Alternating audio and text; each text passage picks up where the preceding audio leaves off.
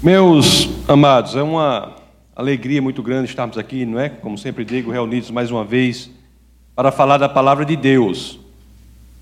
E hoje, nosso bate-papo de hoje é um bate-papo simples sobre um tema misterioso, né? Complexo. Falar um pouco da Trindade, mas com o objetivo de discorrer sobre o amor do Pai, desfrutando do amor do Pai. E para isso nós temos que entender a questão da Trindade, ver a questão da Trindade, entender como é Deus, se Deus ao qual devemos dar toda a nossa adoração, todo o nosso louvor, a quem toda a honra e toda a glória devem ser dadas. E, de, e realmente uma das doutrinas mais difíceis de nós explicarmos é a doutrina da Trindade. Porque a doutrina da Trindade é a perspectiva de que Deus é um e Deus é o Pai, o Filho e o Espírito Santo. Mas, como eu sempre digo, embora a doutrina da Trindade seja algo difícil de explicar, ela faz todo sentido.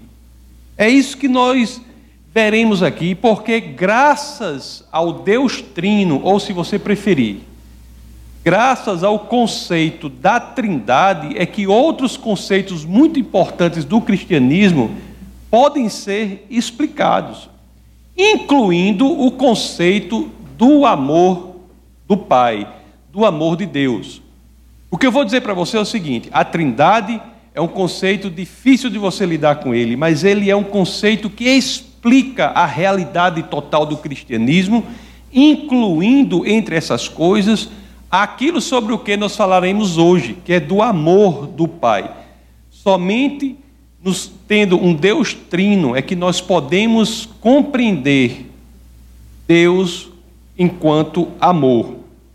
É porque, não sei se vocês já pensaram sobre isso, mas no cristianismo, o amor, ele precede, ele vem antes da existência.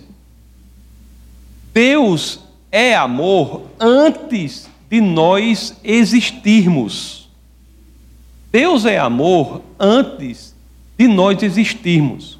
Lá na primeira carta de João, capítulo 4, verso 8, na primeira carta de João, do apóstolo João, de São João, capítulo 4, verso 8, nós lemos assim: Quem não ama não conhece a Deus, porque Deus é amor.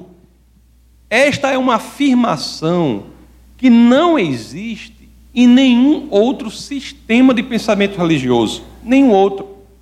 Se você for ler o Corão, por exemplo, existem 99 formas no Corão de como ele se ele qualifica Deus, Deus o misericordioso, o poderoso, etc, etc. Nenhuma dessas 99 formas é amor.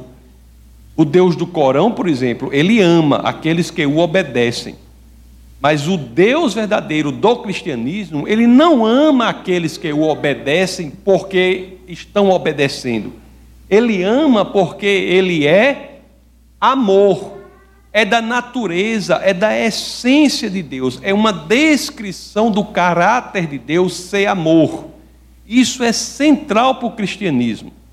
Deus é descrito como amor. 1 de João 4:8 Deus é amor. João, repito, não diz aqui porque Deus ama. Ele não diz isso. Ele diz: Deus é amor. Amor é a essência de Deus. E qual é a relação, meus queridos, que nós temos entre essa ideia genial, interessantíssima, importantíssima de Deus ser amor com a Trindade? Qual é? Olha, como é que nós podemos pensar num Deus que é amor antes da nossa criação? Como é que um Deus é amor antes da criação do mundo e do universo? Porque o amor, quando nós pensamos sobre o amor, automaticamente nós vemos que o amor se concretiza, se realiza em uma relação entre quem ama e quem é amado. Como é que alguém pode ser em si amor como vemos lá em 1 de João 4:8, antes de qualquer coisa a ser amada tenha, tenha sido criada, antes da criação de qualquer coisa ou qualquer pessoa que poderia ser amada. O amor pressupõe uma relação de amor. E aqui as Escrituras fazem todo sentido, novamente, quando nós trazemos a doutrina da Trindade para que possamos entender a natureza de Deus enquanto amor.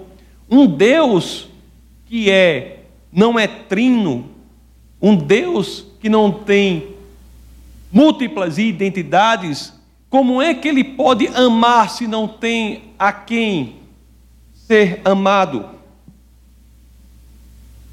Antes da criação do mundo, do universo e das pessoas. A Trindade já existia, porque existe desde sempre. E podemos dizer que Deus Trino é amor porque as pessoas da Trindade se relacionavam entre si em amor. O amor existe em Deus antes da criação do mundo porque ele existe na relação entre as pessoas da Trindade. E eu falo assim, pessoas da Trindade, o Pai, o Filho e o Espírito Santo, porque eu não tenho assim uma palavra melhor no português para utilizar. A linguagem ela é realmente limitada para tratar de certos elementos de Deus. Certos elementos de Deus. O fato é que as escrituras nos dizem Deus é amor. E é interessante também que nós vemos que não podemos conhecer Deus sem experienciar, experimentar este amor. Experimentar o amor que provém de Deus é, em última instância, viver, experienciar o elemento que constitui a Trindade. O elemento que constitui a natureza de Deus é o amor. E você, se quiser experimentar aquilo que seria, se assim eu posso falar, o DNA de Deus, você tem que experimentar o amor. Como é a experiência cristã, meus queridos? A experiência cristã é uma experiência com a Trindade. É uma experiência de amor. A Trindade se relaciona em amor e a experiência com a Trindade é uma experiência de amor. O Espírito nos leva ao Filho, não é? Que é Jesus, e o Filho nos leva ao Pai. O Espírito, Filho, Pai. Sem esta experiência com os três elementos da Trindade, nós não experimentamos de forma completa Deus. Não há como experienciar Deus, meus queridos, sem que experienciemos a relação com o Pai, com o Filho, com o Espírito Santo. Não é por outra razão que o grande mandamento do ID, né, que inclusive cumprimos a integralidade neste a semana retrasada, não foi que foi a terceira turma de batismo da nossa igreja do ano 2017, lá Mateus 28, 19, Diz assim: Ide, portanto, fazei discípulos de todas as nações. Não é só ir, é discipular. Fazer discípulo de quem? Jesus Cristo. Não é discípulo do pastor, não é discípulo da igreja, é discípulo da liderança A, B ou C. Não é. Ide, fazei discípulos do nosso Senhor e Salvador Jesus Cristo. E não apenas isso. As Escrituras continuam, Mateus 28, 19 batizando-os como? Em nome do Pai, do Filho e do Espírito Santo. Batizando-os no nome da Trindade. É aí que tem a experiência genuína e bíblica do amor. Nós temos que trabalhar para isso, para oferecer às pessoas a experiência plena da Trindade, que não é de fácil explicação. Eu posso até dizer que é uma espécie de mistério de Deus. Mistério de Deus. É um mistério que não é uma contradição, mas é um mistério de Deus. Os mistérios de Deus são impressionantes, não são? O povo diz, é mistério, né? Mistério. Mistérios de Deus são impressionantes. Deus voluntariamente, ele não era forçado a isso, escolheu se revelar para nós de duas formas. Deus escreveu dois livros, não foi? Um foi a Bíblia, seus, com seus 66 livros, 39 do Antigo Testamento, 27 do Novo, e o outro livro que Deus escreveu foi a natureza.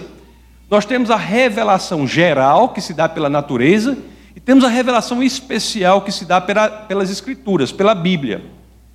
Mas ele se revela, mas ainda há coisas que contemplamos e não entendemos totalmente. São os mistérios do Senhor. Aliás, quando nós nos debruçamos sobre a revelação de Deus, pensamos sobre Deus, meditamos sobre Deus, oramos e nos relacionamos com Deus, nós somos levados a um ponto de limite em que estamos diante de um mistério do Senhor. E é graças a esse mistério que todos nós, indistintamente, quando estamos diante de Deus, temos que experimentar o encantamento diante de Deus. Deus é, por, é para nos dar encantamento. Era para, era para que Deus é algo que diante de nós nos faz olhar para Ele e estarmos encantados. Encantamento, meus queridos, é o quê? O que é encantamento?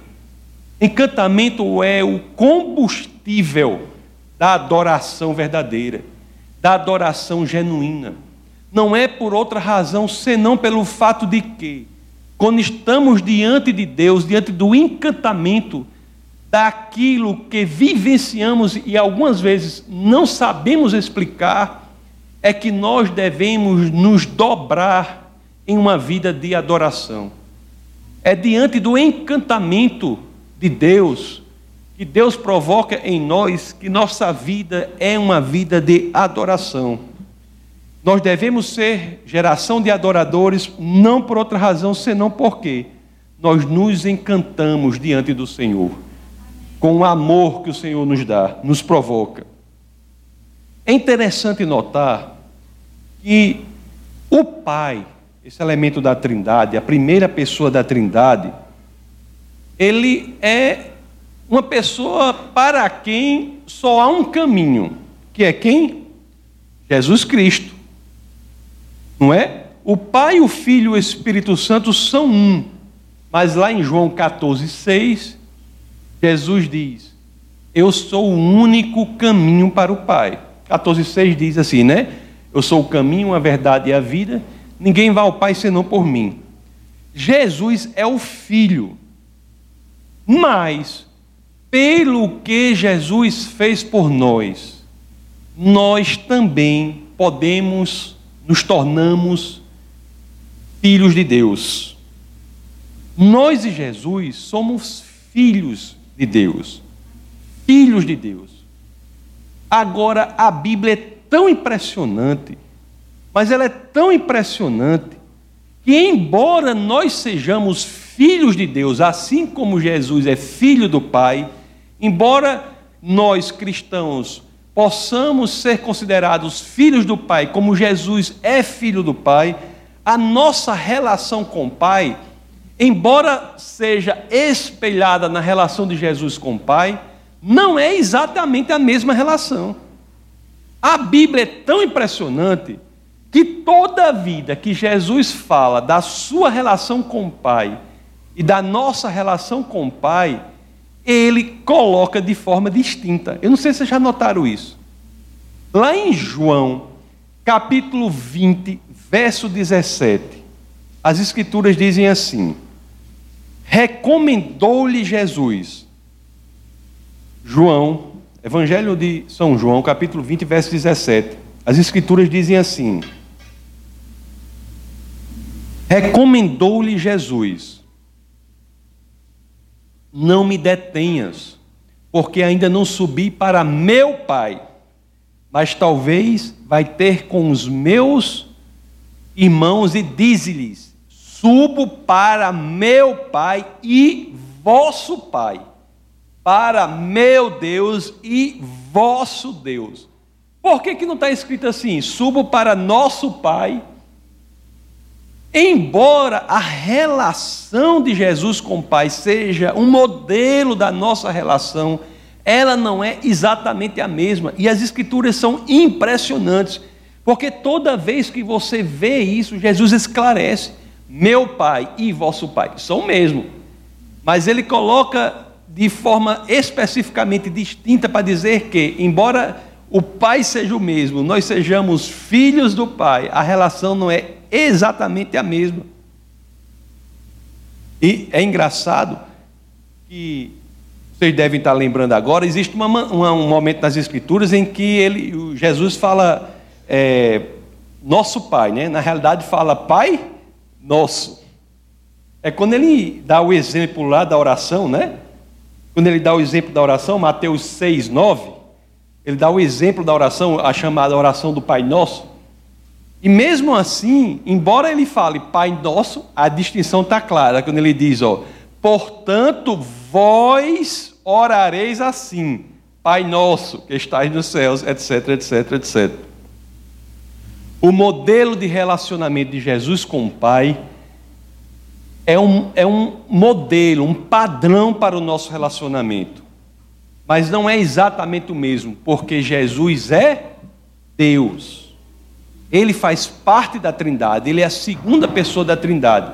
E nós não somos Deus. Isso daí, inclusive, é um problema, né?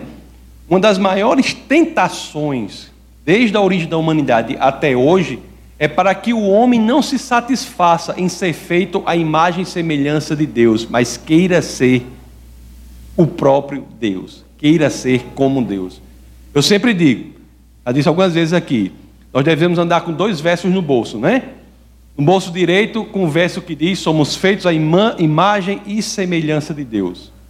E no verso e no bolso esquerdo, o verso que diz que somos feitos do pó, para que nós saibamos que Embora sejamos feitos à imagem e semelhança de Deus, nós não somos Deus.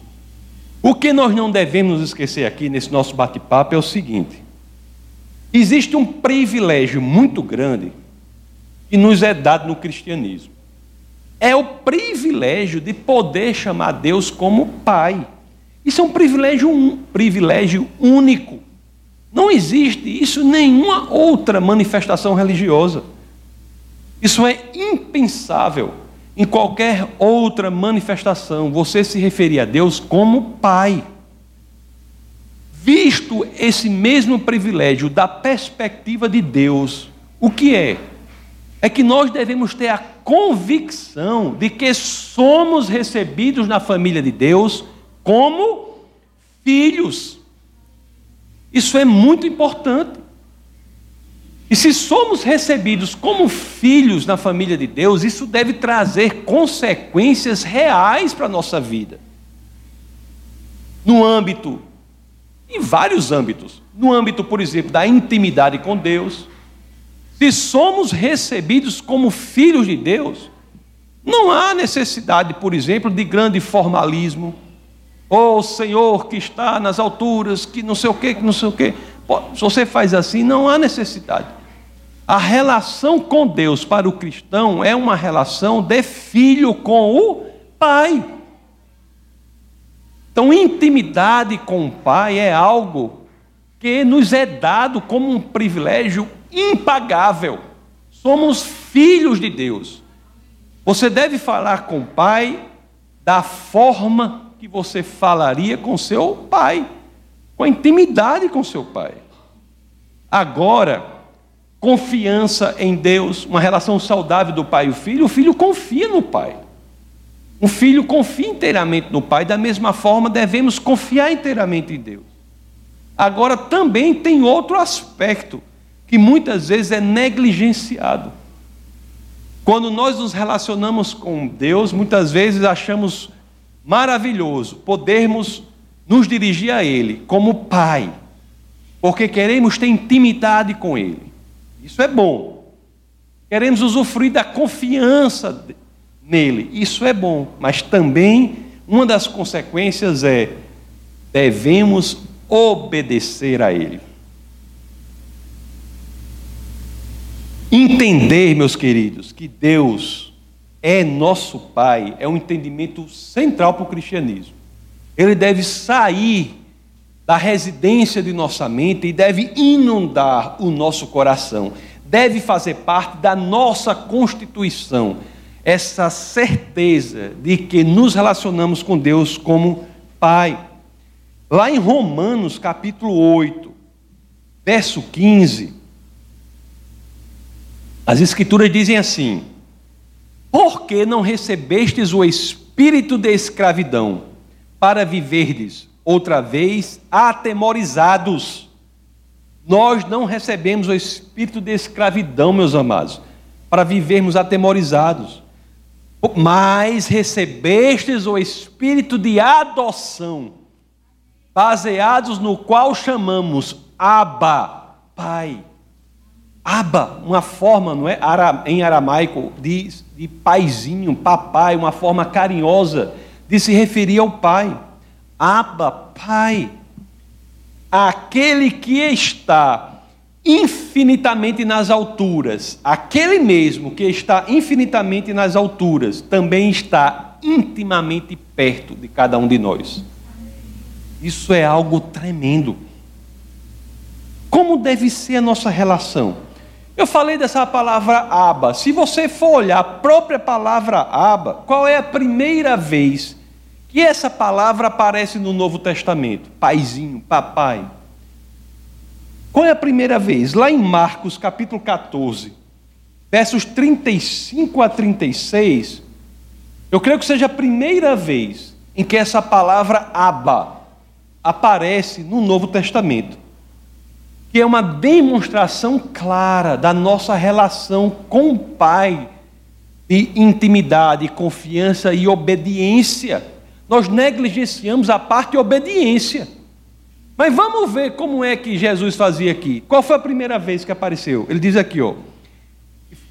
Vou logo adiantando que isso aqui não era, ele não está falando no resort nem passeando, ele está no Getsemane.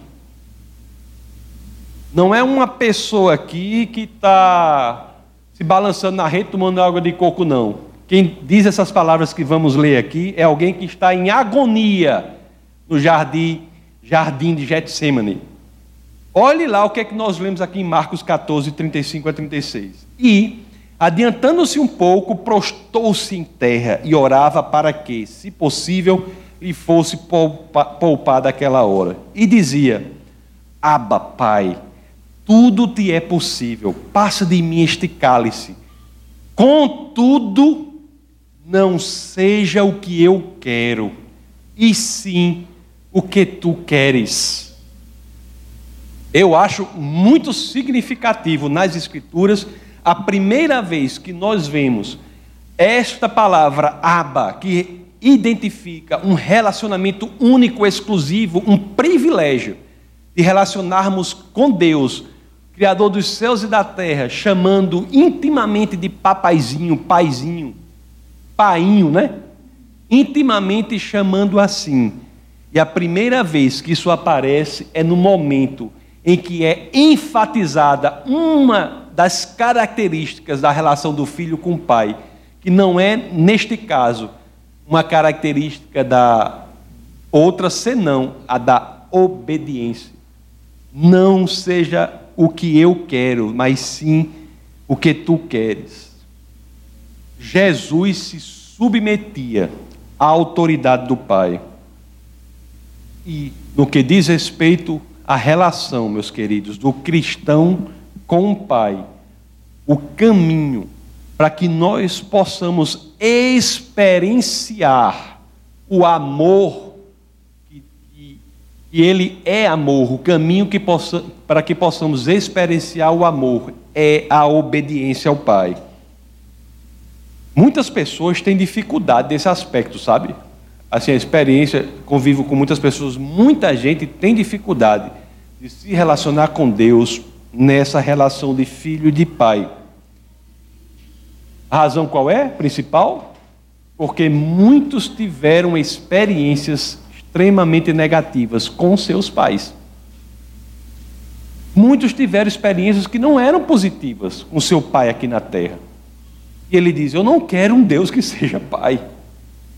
Mas se você pensar, o fato de que, se, se, se este é o seu caso, o fato de você saber que aquilo que aconteceu com você não é o correto, é porque Deus já colocou no seu coração a ideia de que o relacionamento com o Pai deve ser, acima de tudo, um relacionamento de amor. A dificuldade vem do fato de nós sabermos, porque isso foi colocado no nosso coração, que a relação com o Pai deve ser uma relação de amor. Lá, a segunda parte do verso 5, do capítulo 5 do, de, da carta aos Romanos, de Romanos, Romanos 5,5, a segunda parte diz assim: ó, porque o amor de Deus é derramado em nosso coração pelo Espírito Santo que nos foi outorgado.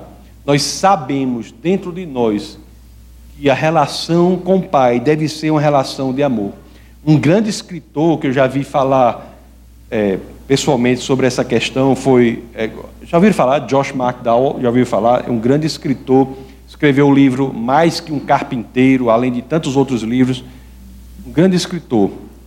Ele disse que grande problema que ele tinha para a conversão genuína ao cristianismo era ter de se relacionar com Deus como se relacionaria com o pai, porque o pai dele fez coisas horríveis com ele. Então ele teve que superar isso, entender que o modelo de relacionamento com o pai é o modelo que Deus propõe, que Jesus com o pai. Este é o modelo correto. E quando nós não temos um modelo parecido com esse, é porque dentro do nosso coração foi colocado o amor genuíno de Deus. E é por isso que estranhamos quando o relacionamento com o Pai não é dessa forma. Eu sei que não é fácil às vezes, meus queridos. Eu sei que não é fácil às vezes, mas para que nós desfrutemos do amor do Pai, nós temos que nos submeter à vontade dele, porque é a melhor para nós. Somente assim, quando nós nos submetemos a vontade do Pai para a nossa vida, é que nós podemos experienciar genuinamente, verdadeiramente, o amor de Deus em nossa vida. E somente assim é que nós seremos elementos para resplandecer a glória neste mundo perdido e sem sentido. Já estou terminando, mas só para, se me permite, para ler agora aquele trecho que resume grande parte do que eu falei João, capítulo 15 versos 9 a 10. João 15, 9 a 10. As Escrituras dizem assim: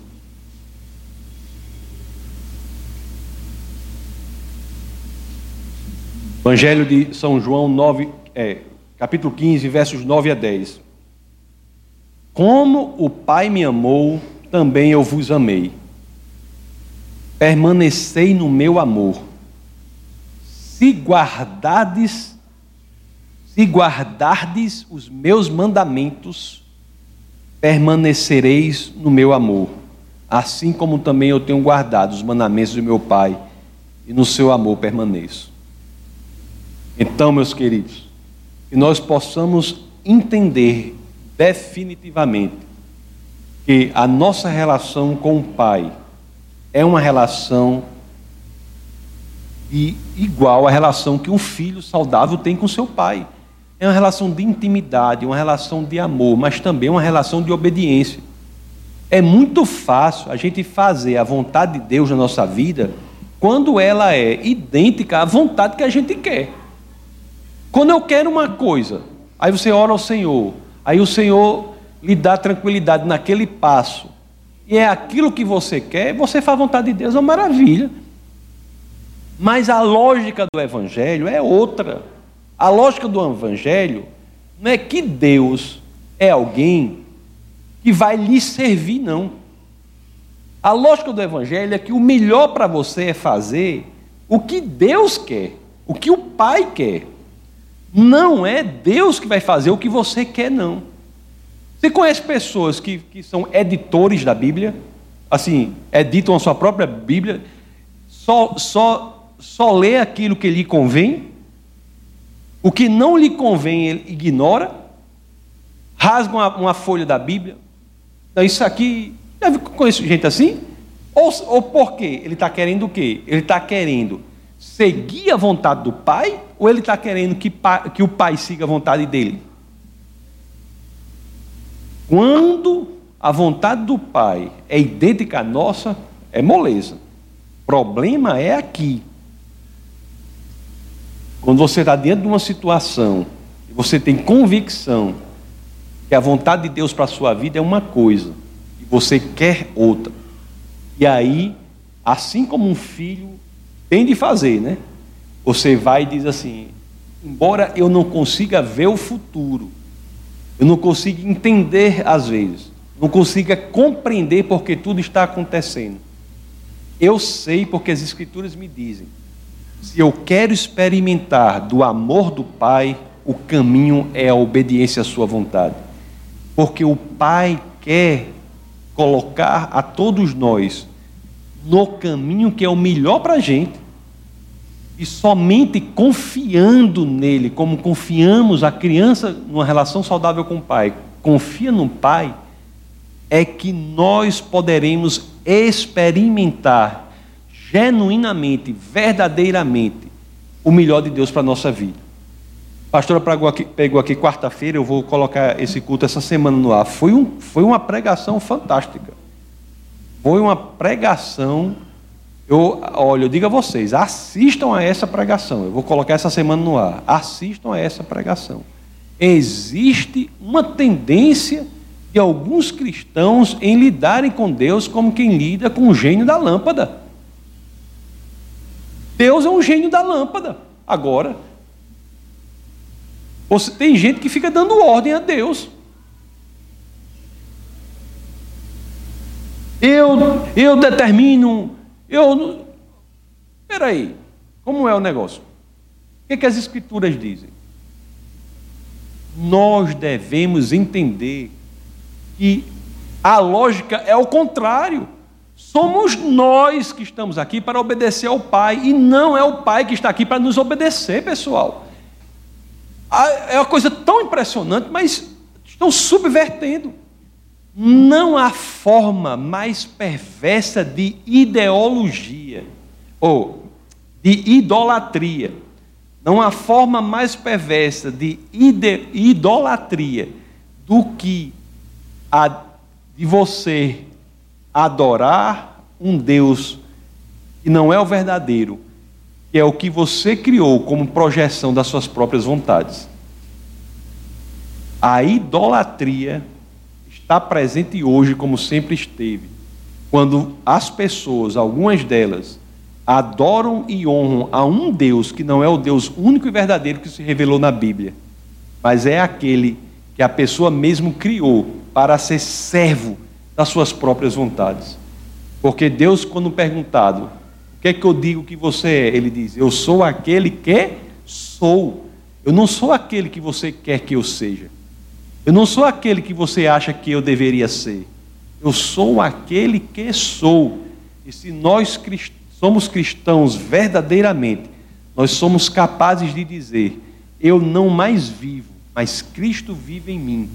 O Espírito Santo é o meu ajudador, para que eu possa fazer a vontade do Pai, mesmo quando isso for contrário à minha vontade, porque eu terei a convicção inafastável, a convicção verdadeira, a convicção que eu não consigo tirar de perto de mim, de que, fazendo a vontade do Pai, é que no futuro eu irei, irei experienciar o amor que é proveniente dele. Somente assim. Então, que nós não possamos perder de vista, que nós não nos esqueçamos que um dos aspectos importantes de viver o amor de Deus é saber obedecê-lo. E quando dizemos Abba Pai, também e principalmente está incluso aí a ideia de que não seja feita a minha vontade, mas a vontade do Pai em minha vida. Amém? Vamos orar. Essa foi uma produção do Ministério Internacional Defesa da Fé, um ministério comprometido em amar as pessoas, abraçar a verdade e glorificar a Deus. Para saber mais sobre o que fazemos, acesse defesadafé.org.